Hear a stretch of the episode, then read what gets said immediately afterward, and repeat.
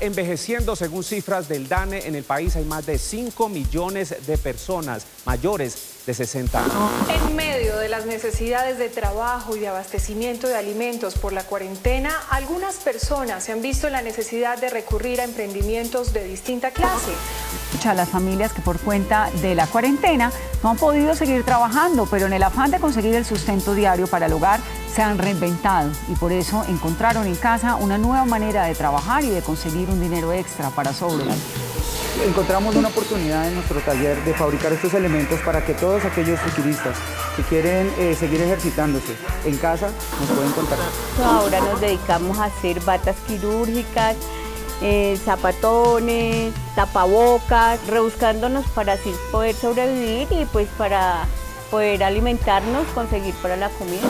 Pues la verdad, los gastos, eh, los servicios, el arriendo, la alimentación, eso no nos da espera. Crema.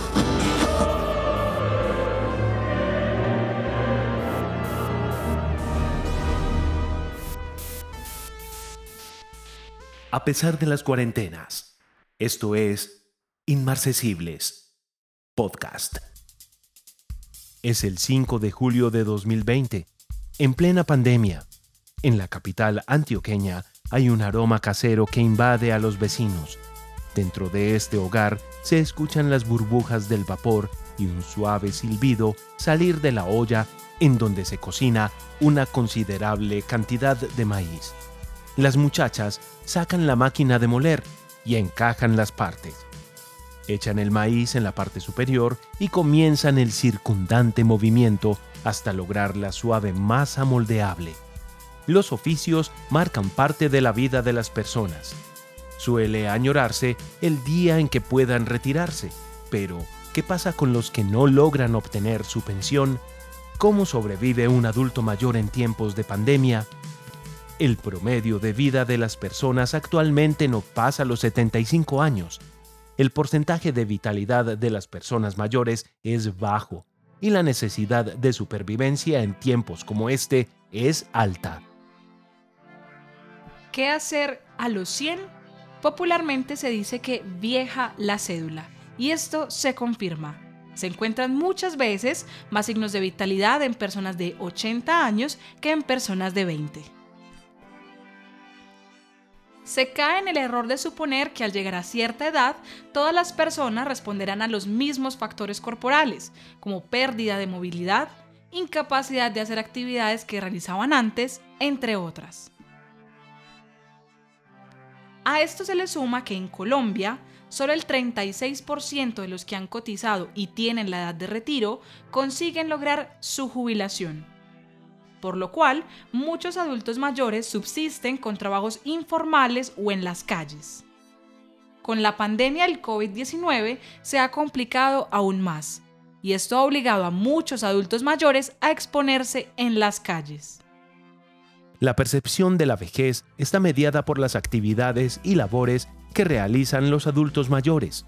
Cuando se piensa en ellos, entran en juego palabras positivas, pero a su vez palabras negativas, algunas como sabiduría, descanso, tiempo libre, calma, soledad, aburrición, monotonía, rigidez, sedentarismo, cansancio, vulnerabilidad. Pues llegar a cierta edad no debería generalizar a toda la población como capaces o incapaces de ejercer algún oficio. Y ella se, se sienta en la cocina, ya se acomoda en la mesa, nos pide que le pasemos la masa, que le pongamos la bandeja para ella poner ahí las arepas, que le pongamos el agua para estarse lavando las manos. No, ella es feliz, ella antes es aburrida el día que no tiene. Acciones en tiempos de pandemia. Medellín, una urbe entre inmensas montañas que ha superado grandes retos a lo largo de las décadas. Hemos sufrido, llorado, pero también nos hemos levantado. Vivimos orgullosos de nuestra tierra y la cultura echada para adelante que aún se conserva en una población de antaño que ha sido testigo de las alegrías y tristezas. Una ciudad que reserva millones de historias, alojadas en pequeñas casas que constituyen este gran valle. En la Comuna 12, ubicada en la zona centro-occidental que alberga 15 barrios, existe uno llamado Conquistadores, y allí En esa zona residencial empezaron a sentirse los estragos que trajo el confinamiento por el COVID-19 y sobre todo en una familia de tradición longeva. Así que, Matilde Arcila, con 103 años, y junto a sus sobrinas Marta de 67 y Rocío de 63, decidieron desempolvar el viejo molino de maíz y comenzaron a hacer las tradicionales arepas, hechas con esencia pura y manos paisas, que permitiera solventar los gastos que seguían en aumento. Ellas, las muchachas, le han demostrado a esta ciudad que ser viejo es solo una cuestión de perspectiva. Solo se envejece quien se queda parado frente a la adversidad. No, no, se nos dio ahora con lo de la cuarentena, ¿sí? Porque nosotros decíamos, bueno, por aquí en la casa y sin hacer nada, y hay que producir, debemos entrar como algún peso, hacer algo porque nos vamos a enloquecer acá encerrados sin poder salir. Entonces ahí fue donde pensamos en las arepas y nos pusimos como todos de acuerdo y compramos los implementos y nos empezamos el cuento de, de nuestras arepas 100% maíz. La tecnología, el Internet, los dispositivos móviles y toda la virtualidad se ha instalado en la vida cotidiana como parte fundamental. Siempre estamos en constante adaptación frente a nuevas aplicaciones que facilitan la interacción entre nosotros mismos, reduciendo la brecha de la distancia a la que nos obligó esta nueva pandemia. En la era digital, siempre estamos en contacto con la tecnología sin importar nuestra edad. Emprender un negocio casero resulta complejo por las dificultades sanitarias actuales, pero el apoyo familiar y la pujanza personal pueden traspasar cualquier tipo de barrera. Las muchachas comenzaron a cocinar el maíz, molerlo, armar las arepas y asarlas al carbón desde la comodidad de su hogar.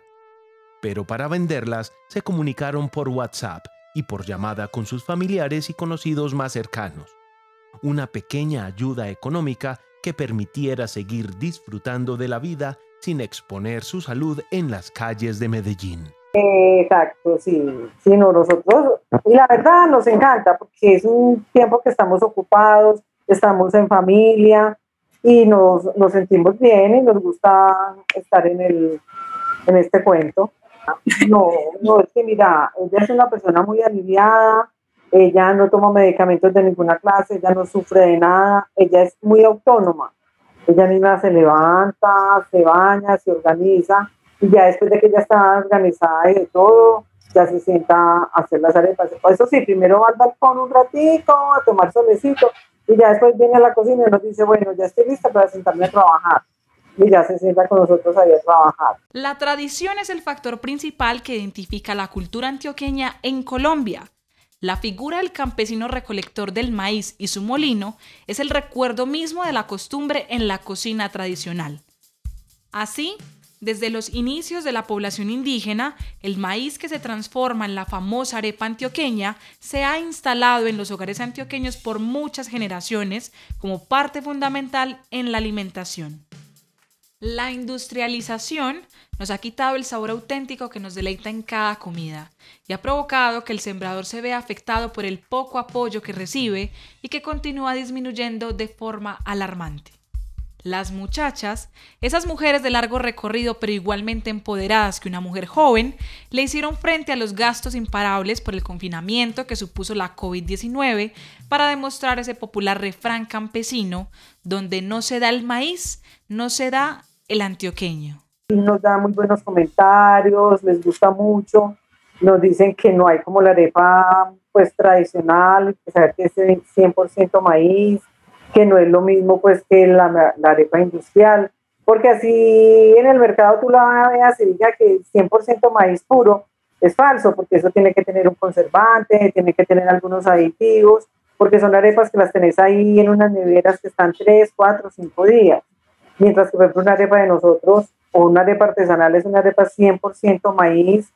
El frenesí de la cotidianidad junto a la inmediatez nos ha disuelto sutilmente la conexión natural que tenemos con la vida básica y sencilla. Vivir en automático ha provocado que nuestra atención se dirija a otras cosas que creíamos prioridades e incluso olvidar nuestra memoria. Un alto en el camino debido a una crisis global fue la fuente de inspiración para miles de personas alrededor del mundo, permitiéndoles ser más creativos o disfrutar de la simplicidad del hogar y la familia. En nuestra tierra colombiana, más precisamente la antioqueña, Matilde Arcila, con sus 103 años y sus aliadas, nos muestran cada vez con una de sus arepas hechas a mano que siempre estamos destinados a volver a la tradición y la memoria.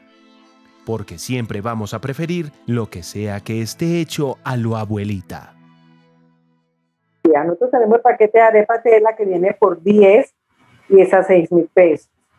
Tenemos el paquete de arepa chocolate, viene por 5 y también a 6 mil pesos. Y la arepa redonda, que viene el paquete por 15, también a 6 mil pesos. Y lo que es la arepa redonda y la arepa tela es asada al carbón. Para ser parte de este hermoso emprendimiento y llenar nuestro hogar de cultura antioqueña, no dudes en encargar tus arepas 100% artesanales, llamando a Rocío Gallego al 311-322-2663. Hasta pronto.